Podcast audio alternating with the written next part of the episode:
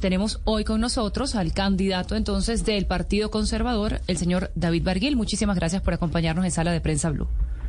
Bueno, muy buenos días, Andreina, Juan Roberto, y, y, muy contento de estar compartiendo este espacio con ustedes y con los oyentes y con quienes nos están viendo. Bueno, eh, doctor Barguil, usted llegó eh, con, un, con una energía diciendo pues que, que, se acabó, digamos, esto de un partido que se está plegando a, a, a otros, a otros, a los presidentes, a, a, los, a las personas que están en otros partidos y que vienen con vocación de poder. Eh, nos puede decir en un momento también en que los partidos políticos pues están, hay que, hay que decirlo, en crisis, eh, ¿cómo pretende usted volver, digamos, a, cohesionar las bases del Partido Conservador para que lo lleven a usted a, a, su aspiración? Bueno, es que en gran medida están en crisis por eso, porque los partidos y mi partido, y tenemos que hacernos esa autocrítica, pues hemos venido y han venido perdiendo la vocación de poder. El Partido Conservador pues ya no se siente más cómodo como el vagón de la cola del tren o apéndice de los gobiernos de turno. Y, y, la elección nuestra manda ese mensaje, mire, manda un mensaje a la nueva generación. Yo vengo de ese semillero de las juventudes conservadoras. Manda un mensaje a las regiones, porque yo soy un hombre de un pequeño municipio del Caribe colombiano. Y manda un mensaje que tiene que ver con, con los resultados. En mi paso por el Congreso, en mi vida, lo, lo, que hemos hecho es dar luchas y dar resultados. 15 leyes en el Congreso. Acabamos de sacar, por ejemplo, la de borrón y cuenta nueva que le va a dar la oportunidad a 10 millones de colombianos de un segundo chance, de que le eliminen del datacrédito ese reporte y pueda tener acceso al crédito en, los bancos, en los establecimientos financieros, pero también en el comercio. Leyes como la del ICETEX, que le quitó los intereses a los estudiantes de estrato 1, 2 y 3 del sistema 1 y 2. Y, y ese tipo de, leyes, de iniciativas, de luchas, pues nos dan la carta de presentación para decirle a Colombia, ahora permítanos presentarles un programa, conózcanme, quiero contarles de mi historia. Y, y que eso signifique un mensaje claro, el partido va por la presidencia, ya no más estar agachados, nuestros principios y banderas están vigentes, nuestros valores están vigentes. Y bueno, ese fue, ese fue el mensaje que se mandó con, con la elección. Eh, doctor David, Claro, el mensaje fue ese, que eh, proclaman a David Barguil como candidato, que van a jugársela. Eh, ya, ya siquiera hablamos en instantes de coaliciones, pero ¿qué pasó con los otros? Y cuando hablo de los otros, entiendo que hay unos, por ejemplo, muy bravos como Mauricio Cárdenas, con el que estuvimos sentados esta semana usted y yo y varios precandidatos en la Asamblea Asobancaria. Eh, pero ¿por qué, ¿por qué lo proclamaron a usted? ¿Cuál fue el motivo, la razón para decir el candidato es Barguil y no es otro y no hay ningún tipo de mecanismo distinto a que lo proclamamos a usted? No, sí hubo mecanismo. Es que, es que mire, hay que conocer cómo se, cómo funciona eso en el partido y hay que conocer el partido. Sí. esto vino de un proceso. ¿Y, y cuál fue? Primero hubo un pronunciamiento, le cuento. Primero sí. hubo un pronunciamiento de la bancada que además no fue mayoritario, fue unánime. Luego, los jóvenes del partido. Nosotros tenemos más de 3.000 candidatos a los consejos municipales de juventud de la elección que será el 5 de diciembre, en un evento bellísimo en Medellín. Más de mil jóvenes, otros conectados desde las regiones diciéndome y diciéndole al partido, queremos que David Barguil, que viene de las nuevas generaciones, sea el candidato. Luego, Juan Roberto, las bases del partido, los directorios regionales. Yo fui presidente de la colectividad con 32 años y me recorrí el país acompañando a la base conservadora. También se pronunció diciendo queremos que sea David Barguil. Y le doy un elemento adicional, quiere, y esto le mete picante, pero sí. es real. Pues nosotros venimos de un proceso de, de, atrás. Nosotros acompañamos las candidaturas anteriores del partido, como la de Marta Lucía Ramírez, cuando otros no estuvieron. Juan Roberto, cuando otros no participaron. ¿Como quién? ¿Como Cárdenas? Pues como Cárdenas, sí, así es, y como okay. muchos otros que hoy quieren, digamos, que el partido les entregara la aval cuando no han participado y no se han puesto la camiseta y no han dado esas luchas y no conocen el partido de las regiones, de las bases. Entonces aquí lo que hubo fue un proceso, y mire esto, que es lo que algunos no han destacado, por primera vez.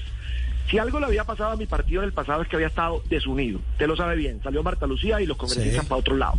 Salió Noemí y la gente se fue. La bancada dividida en dos frente a las posturas de los gobiernos. Hoy lo que hay, lo que hay es un mensaje de unidad conservadora, bancada unánime, jóvenes, directorios regionales. Y óigame bien, la decisión que se dio esta semana fue el directorio nacional, que es un directorio donde tienen asiento todos los sectores de la colectividad y de todas las regiones, unánime, es que ni siquiera fue mayoritario.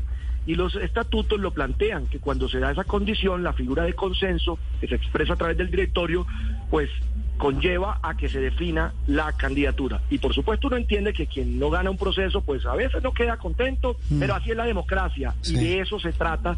Y ahora nosotros vamos a levantar esa bandera del partido, esos principios y un programa que le estaremos contando y, llevando a todos los colombianos. Aparte del programa, aparte de esa bandera, doctor David, viene el tema del que mencionaba Andreina, el tema de las coaliciones.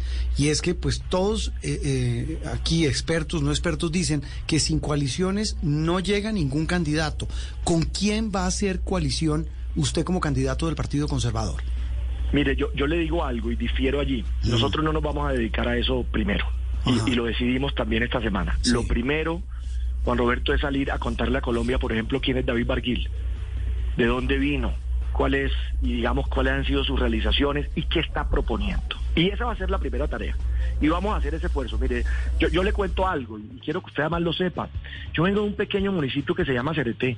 Yo soy hijo de una maestra madre cabeza de hogar. A mi le tocó ser mamá y papá porque mi padre nos falló. Y esa es una historia pues, dolorosa que hemos vivido.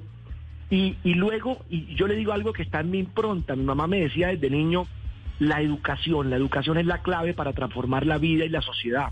Yo le agregaría ese consejo de mi madre, educación y tecnología hoy.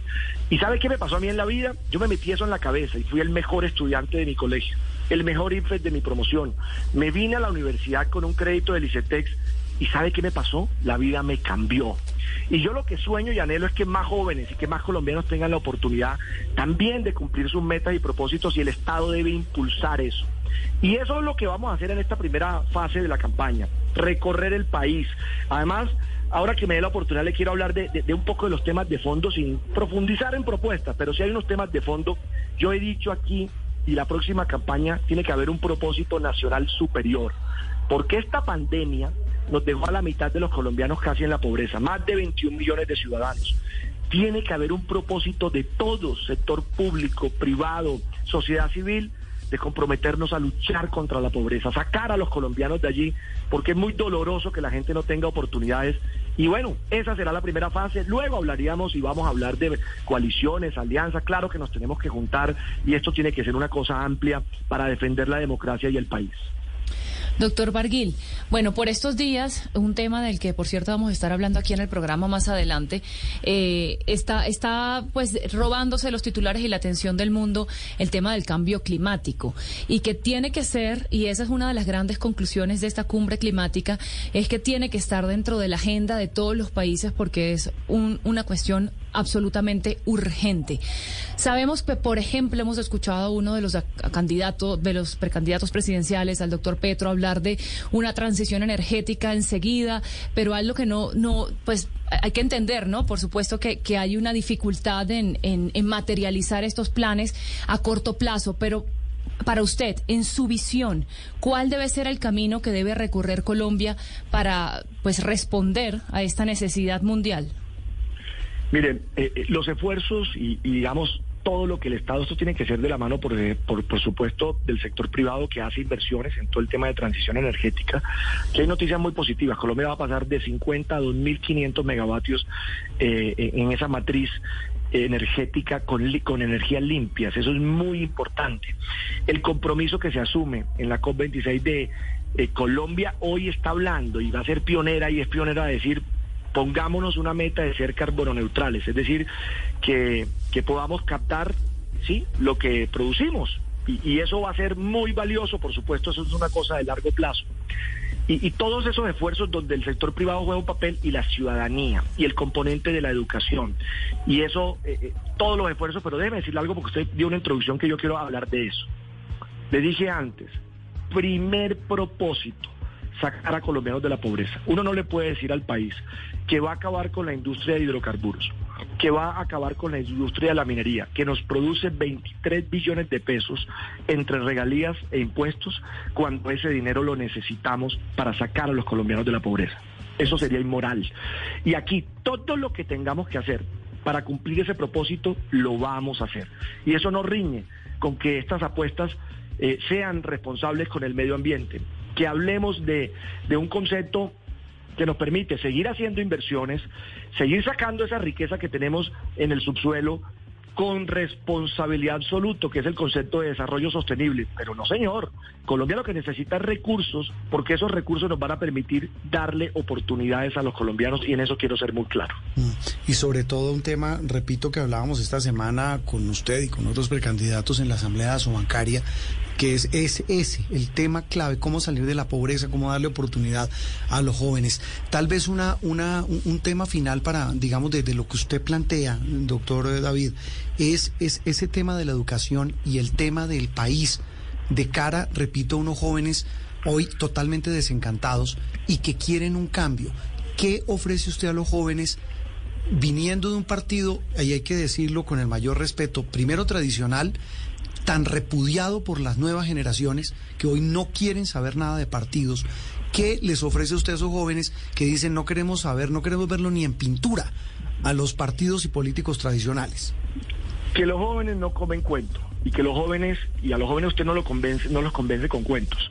Esto tiene que ser con realizaciones. Y yo lo hablaba antes, yo llevo 15 leyes, yo me he enfrentado a los poderosos de este país nosotros hemos dado luchas que nos dan la tranquilidad de poder mirar con la frente en alto y nos da además eh, también la tranquilidad de que lo que estamos proponiendo la gente pueda eh, creer que va a ser posible volverlo realidad. Yo le digo algo para responderle de fondo. En el año 99 en Venezuela estaban casi que con los mismos indicadores de pobreza que hoy tenemos nosotros por la pandemia. Allá era 42.8 y aquí 42.5% la población. Y allá esa desesperanza que había por la pobreza terminó abriéndole la puerta a propuestas populistas que hoy se nos venden aquí como novedosas. Estatizar la economía, control de precios, banca pública, hmm. gastarse el ahorro pensional de los ciudadanos. ¿Y sabe eso qué generó? Que hoy ese país hermano está en el 96% de la pobreza. O sea, se empobreció toda la sociedad.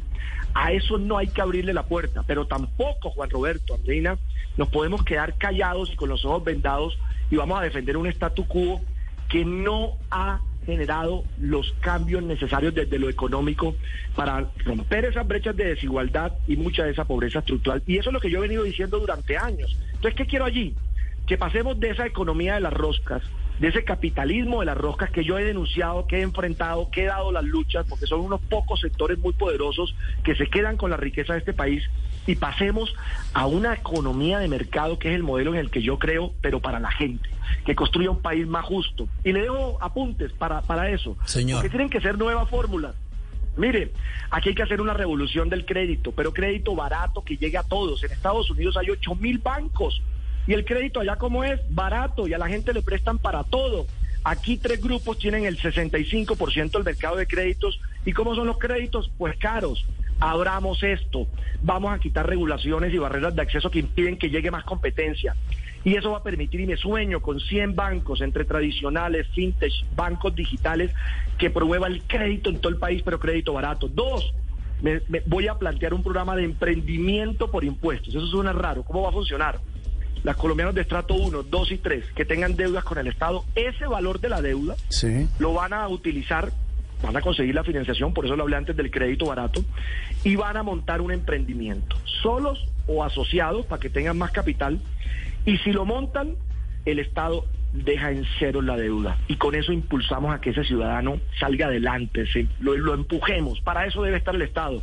Y otra cosa que va a generar mucha controversia, los títulos de propiedad de los más pobres. Aquí hay gente que tiene su casita y tiene su posesión hace 15 años del lote y no tiene el título, o su parcelita y no tiene el título, o el negocio y no tiene el título.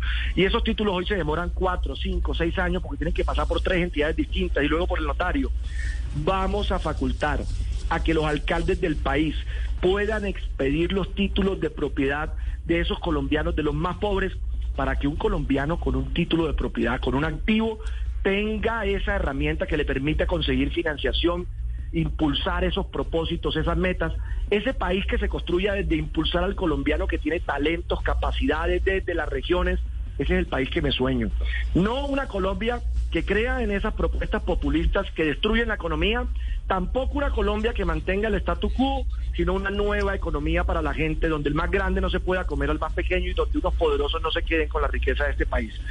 Con esas propuestas, con este talante, con más de 15 leyes y debates que han puesto el dedo en la llaga frente a problemas del país, vamos a recorrer Colombia con un programa que signifique dar la lucha para sacar a millones de compatriotas de la pobreza. Los candidatos a la presidencia hablan aquí en sala de prensa. Doctor Barguil, un abrazo y gracias. Gracias a ustedes y bueno, un abrazo fuerte y, y ojalá que no llueva. Ojalá que no llueva. Sí, señor. David Barguil, el, el, flamante candidato del Partido Conservador, como lo han hecho otros aspirantes a la presidencia, hablando de sus planes, de sus programas. Aquí en Sala de Prensa Blue hablan, los escuchamos. Dejamos que les cuenten a los colombianos qué ofrecen para salir de la situación que hoy vivimos. Seguimos en Sala de Prensa Blue.